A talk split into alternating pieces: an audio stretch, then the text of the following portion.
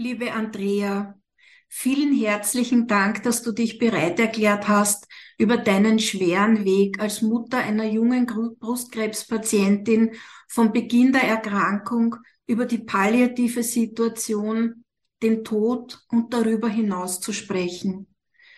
Ihr ist das Schlimmste passiert, was einer Mutter passieren kann. Du hast dein Kind verloren.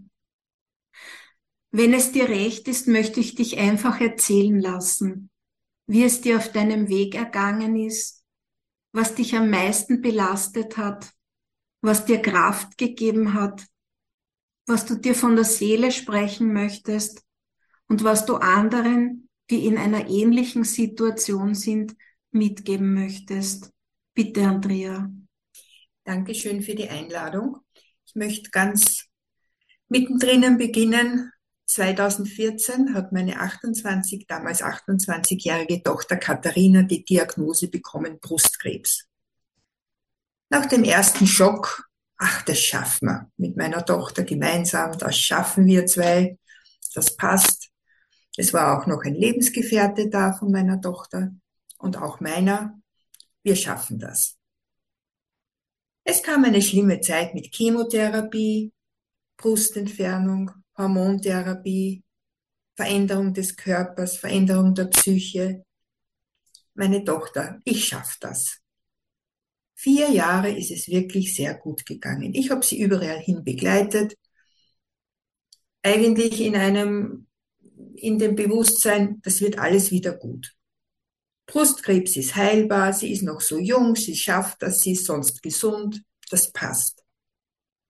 Und 2018 dann die niederschmetternde Diagnose Metastasen im ganzen Körper, Gehirn, Leber, Knochen.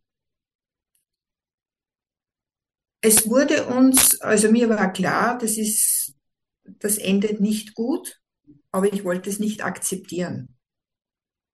Ich habe eine extrem starke junge Frau neben mir gehabt. Wir haben uns gemeinsam begleitet. Wenn es einem schlecht gegangen ist, war der andere da. Und so haben wir uns gegenseitig immer wieder durch diese extreme Zeit getragen. Und dann wurde uns klar, dass es jetzt wirklich an Sterben geht. Wir haben auch drüber gesprochen, aber es war irgendwie nicht real. Das war irgendetwas, was irgendwann passiert. Ich glaube, wie jeder Mensch äh, weiß, dass er stirbt, ja, aber es passiert, man kann sich nicht vorstellen, wie es wirklich ist. Und mir ist wirklich das Schlimmste passiert. Ich habe mein Kind damals ins Leben begleitet, von der ersten Minute. Und jetzt wurde ich dazu verdonnert vom Schicksal, von, weiß ich nicht, von irgendwas, sie beim Sterben zu begleiten. Und das ist sehr hart.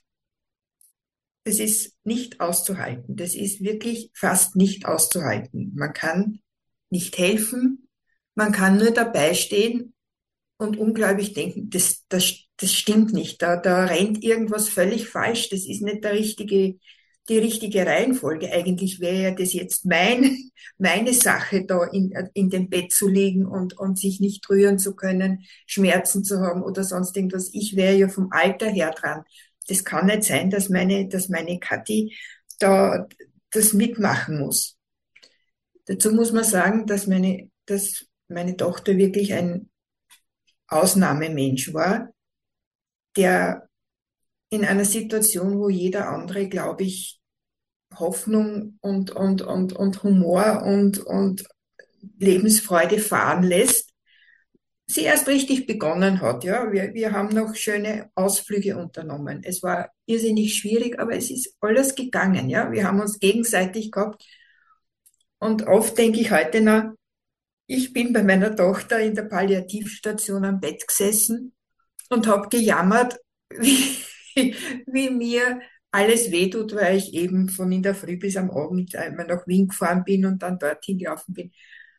Und dann ist mir erst bewusst worden, was redest du da eigentlich? Aber es war so normal, ja, dass die, die, die Kathi, ihr, ihr, ihr äh, äh, Motto war immer, es geht, egal wie, aber es geht.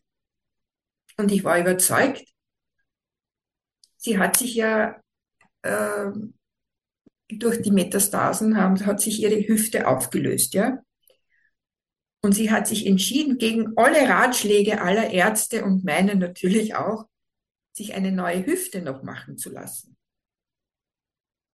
Ein paar Monate vor ihrem Tod jetzt im Nachhinein besehen. Sie hat es geschafft. Sie ist wieder auf ihren eigenen Beinen aus der Palliativstation gegangen.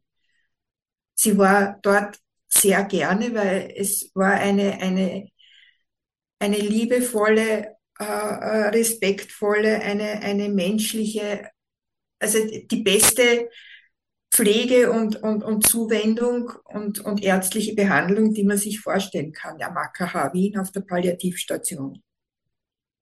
Und ich war überzeugt, die liebe Kathi, wie sie auch dann ein paar Monate später wieder in dies, auf diese Palliativstation musste, habe ich mir gedacht, okay, die schafft das wieder.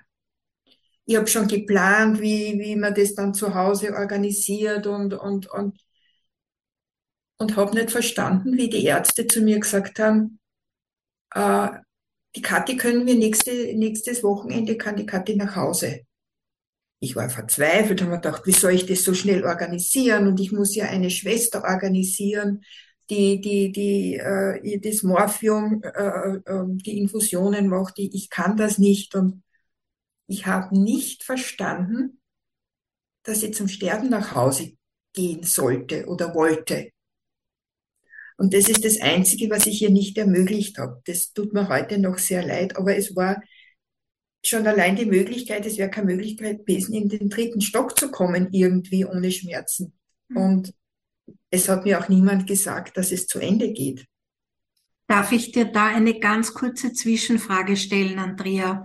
Wart ihr beiden alleine oder habt ihr im sozialen Umfeld auch Menschen gehabt, die euch zur Seite gestanden sind? Wir, die Kathi hat einen sehr, sehr großen Freundeskreis gehabt. Ich war mehr oder weniger, ich habe meine Geschwister noch, aber ich war mehr oder weniger alleine. Aber es war das war keine Frage. Äh, wir waren auch, wir haben uns auch überall erkundigt bei allen äh, Stellen, ja, bei, man wird in Österreich wirklich sehr gut unterstützt. Damals von Europa Donner zum Beispiel. Also meine Tochter war, war tätig bei Europa Donner und, und äh, sie wurde so mitgetragen, auch von den anderen Frauen. Ja, sie musste ihr Leben total von einer jungen Frau eigentlich total ändern. Die hat ein Leben geführt wie eine alte Frau plötzlich. Ja. Und sie hat einen großen Freundeskreis, Freundinnenkreis, muss man dazu sagen, gehabt, der sie mitgetragen hat. Sie hat dauernd Besuch gehabt, also sie war überhaupt nicht alleine. Das ist wichtig, dass man doch gestützt ist und aufgefangen in einem sozialen Netz. Das also das ist wirklich, also da muss ich heute noch sagen, auch diese Palliativstation am AKH war ganz einfach mhm. Großartig. Ja, da mhm. bin auch ich als als als Angehörige äh, nicht nicht abgeschasselt worden. Man, ist, man hat mit mir geredet, weil ich ja wirklich ich war ziemlich alleine. Ja. Also meine meine mein Freundeskreis hat sich irgendwie irrsinnig schnell aufgelöst. Aber da so viel zu tun war, äh, ist das, hat mich das gar nicht so belastet, ja, noch. Und irgendwie habe ich es nicht glauben können, dass die Kathi wirklich geht. Ja, man hat es man hat's zwar gewusst, aber ich war davon überzeugt, dass sie wie, wie wieder aufersteht sozusagen, dass sie wieder aus der Palliativstation reinge äh, rausgeht, auf ihren zwei Beinen, zwar mit ihren Stöcken, und mit ihren und, und, und mit ihrem Humor und mit ihrer, mit ihrer Lebendigkeit schafft sie das. Es ist natürlich nicht so gekommen. Und am 14. Äh, November 2019 ist sie verstorben. Mhm. Die Zeit nach dem Tod äh, das Schlimmste war, da wie ich gesehen habe, dass meine Tochter wirklich tot war. Sie war kalt. Man steht davor und kann es nicht glauben. Aber Man, man funktioniert. Man, man funktioniert wirklich, es ist, man ist in einem Schockzustand und funktioniert. Das Schlimmste war wirklich das äh, Krankenzimmer, den Kasten auszuräumen. Aber man macht das, ja. Das ist eigentlich so, so irre. Und es ist fast, es ist wirklich fast nicht auszuhalten. Aber man ist dann beschäftigt mit Begräbnis, man ist beschäftigt, man muss die Wohnung räumen, man, man, man muss alles organisieren. Und dann plötzlich nach zwei Monaten war nur mehr Leere. Es war nichts mehr da. Es war, waren keine, mein äh, Lebensgefährt ist damals auch drei Monate später verstorben. Plötzlich stehst du alleine da. Ich habe zwar meine Geschwister, die waren aber auch überfordert. Die haben genauso getrauert. Es ist ja, Trauer ist, ist ja kein Krankheitszustand oder irgendein etwas, was man verstecken muss oder so, sondern das ist ganz einfach ein Weg, dass der Mensch damit fertig wird, mit Verlust fertig wird. Mhm. Und in meinem Fall war es leider so, dass meine Freunde und Bekannten ganz einfach verschwunden sind, die mhm. mich meine Trauer nicht ertragen haben, obwohl es im Grunde, und das, da rede ich jetzt, glaube ich, für viele Trauernde, mit denen ich bis jetzt gesprochen habe, weil ich, ich habe mich auch für das Thema sehr interessiert, man will am normalen Leben teilnehmen. Man ist plötzlich rausgenommen aus dem normalen Leben und muss jetzt weiterleben auf mhm. irgendeine Art und Weise. Und wenn sich die ganze, die ganzen alten Freunde, Bekannten wirklich abwenden, es ist nicht nur so, dass, nicht aus Bösartigkeit, ja, sondern sie wenden sich ab, weil sie nicht, das nicht aushalten und nicht wissen, wie sie mit ja. mir reden sollen und ich ganz einfach sage, ich möchte ja, ich möchte nur mit jemandem reden über ganz banale Dinge, ja. Ich will nicht dauernd äh, über meine, über meine Tochter sprechen oder über meine Trauer oder über meinen Verlust, sondern das normale Leben. Man ist wie im Auge eines, eines, eines, eines, äh, äh, äh weiß ich nicht, Orkans, ja, Im, ja. mittendrin im Auge, da ist total still und rundherum tobt das normale Leben weiter. Mhm. Und man kann nicht daran teilnehmen, weil man aus diesem Wirbel nicht rauskommt oder in diesen Wirbel nicht mehr reinkommt. Andrea, Entschuldige, Andrea, wie, äh, wie hättest du es gerne gehabt, dass Menschen auf dich zukommen? Weil vielen fällt es wirklich total schwer aus Verlegenheit. Sie wissen nicht, wie sie mit, mit einem trauernden Menschen sprechen sollen. Wie hättest du dir gewünscht, dass Menschen auf dich zukommen? Ich hätte mich äh, wirklich damals gefreut, wenn mich jemand angerufen hätte und gesagt hätte, Andrea, gehen wir auf einen Kaffee. Mhm. Ich erzähle dir, was jetzt äh, äh, mein Enkel macht, ich erzähle dir, was mein Mann macht, ich erzähle dir. Und keiner hat sich das getraut, ja. weil sie alle geglaubt haben, mein Gott, ich kann doch der nicht erzählen, wie jetzt mein Enkel auf die Welt gekommen ist. Ich kann der nicht erzählen, wie, was ich für einen schönen Urlaub mit meinem Mann gemacht habe. Doch, und das ist das Wichtigste. Okay. Das Leben geht weiter, auch wenn ich das jetzt nicht habe. Ich kann nicht alles auf der Welt haben. Aber das Schlimmste ist, aus dem sozialen Kontakt rausgeworfen zu werden, weil der andere das Gefühl hat, na, ich kann mit der jetzt über sowas nicht reden. Das ist eine ganz, ganz wichtige Botschaft, die du jetzt gesagt hast, ja. weil ich denke, das wird vielen Menschen helfen, äh, nachzudenken und, und vielleicht auch auf Ideen bringen, wie kann ich denn den Kontakt, den ich mir ja wahrscheinlich auch wünsche, wo ich nur einfach nicht weiß, wo ich ansetzen soll, äh, besser und, und hilfreicher und zukunftsorientierter gestalten. Ja. Bitte, bitte geht zu Trauernden hin. Sie ja. reden nicht von sich, die kommen nicht von selber. Die sitzen in einem Loch drinnen, in einem ziemlich tiefen Loch. Mhm. Und wenn man nicht eine Leiter unterstellt, eine ganz normale Leiter und sagt, komm, gehen wir jetzt auf einen Kaffee, äh, machen wir eine Wanderung oder sonst irgendwas. Äh, das ist ganz, ganz wichtig. Und ich habe das jetzt auch schon bei, in meiner Bekanntschaft, also näheren Umgebung gemacht. wenn jemand wirklich, äh, jemand verstorben ist, hab, bin ich hingegangen zu denen und jeder war glücklich, hat gesagt, du, ich kann nicht einmal mit meinen Kindern reden, die weichen mir aus, als mhm. wenn der Mann verstorben ist oder so. Mhm. Es ist ein, ein seltsames Phänomen. Ich weiß nicht, ob das nur jetzt so ist oder, aber ich glaube, es war nicht immer so, weil ich kann mich erinnern, bei meinen, bei meinen Großeltern, da ist die ganze Verwandtschaft, alle sind zusammengekommen, die ganzen äh, Nachbarn und, und, und die, die, der Raum war immer voll, ja. Mhm. Und das ist ganz schlimm. Und das ist halt das Schlimme, weil es war auch Corona gerade zu dieser ja, Zeit. Das kommt das noch dazu. Da kommt noch dazu, das muss man auch noch sagen. Aber das, äh, und ich hab, ich bin dann, aber das hat sicher ein Jahr gedauert, initiativ geworden und habe mir ganz einfach neue Freunde gesucht. Das war ja. sehr schwierig, aber es, es war das Beste, was ich tun konnte. Mhm.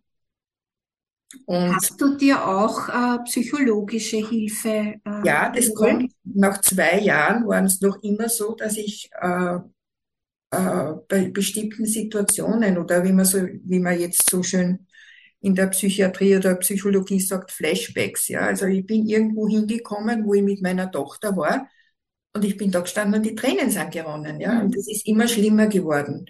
Und da habe ich mich äh, bei, ein, bei der Psychiatrin meines Vertrauens mhm. Hilfe gesucht. Und äh, sie hat mit mir eine Traumasitzung, heißt es. Trauma, mhm. also Traumabewältigung und Trauersitzung und mhm. Verabschiedung praktisch von dem Verstorbenen. Mhm. Was ich nicht empfehlen würde, aber das ist meine persönliche Meinung, Trauer mit Antidepressiva oder sonstigen äh, was auch immer, zudecken zu wollen. Es funktioniert Zudecken nicht. ist sicher nicht gut.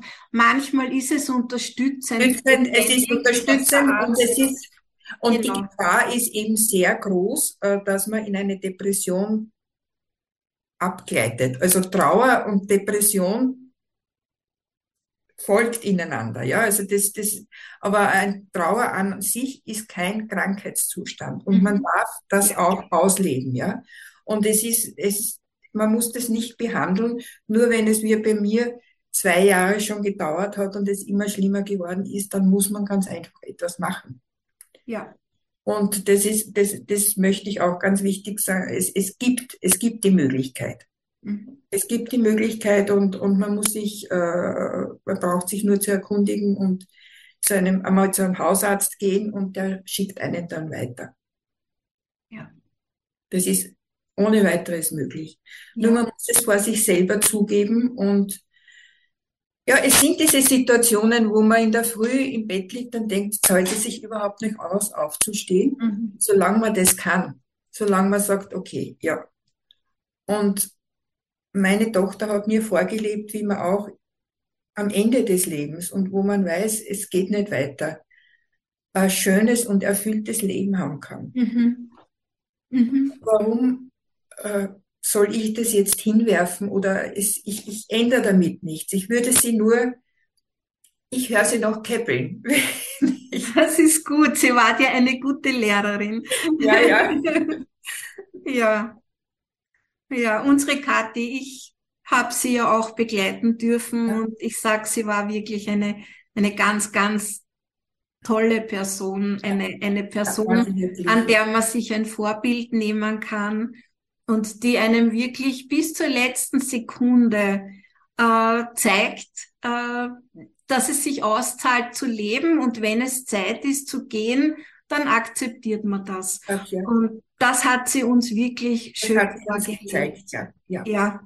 Und ich denke, damit ist sie uns eine Hilfe, weil sie ist uns einen Schritt voraus. Sie weiß etwas mittlerweile, was wir nicht wissen. Mhm. Ja.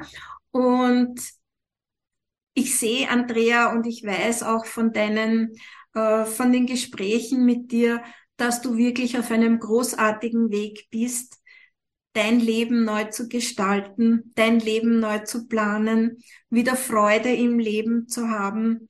Und ich kann dir nur sagen, ich bedanke mich von ganzem Herzen für dieses tolle Interview, dass du bereit warst und uns deine Geschichte erzählt hast. Ich bewundere deine Stärke, Andrea, und ich wünsche dir wirklich alles erdenklich Gute für die Zukunft, dass du noch viel Freude erleben kannst. Ich bedanke mich auch herzlich, dass ich da reden durfte und hoffe, dass ich vielleicht ein bisschen auch Hilfe leisten kann, wenn jemand in so einer schrecklichen Situation ist. Und das ist eine schreckliche Situation. Ja, das ist es. Vielen Dank, Andrea. Du hast das sicher gemacht. Du hast aufgeklärt, du hast informiert. Und mir bleibt nur mehr ein herzliches Dankeschön zu sagen. Und ich wünsche dir alles, alles, alles Gute für deine Zukunft. Dankeschön. Danke. Danke. Tschüss.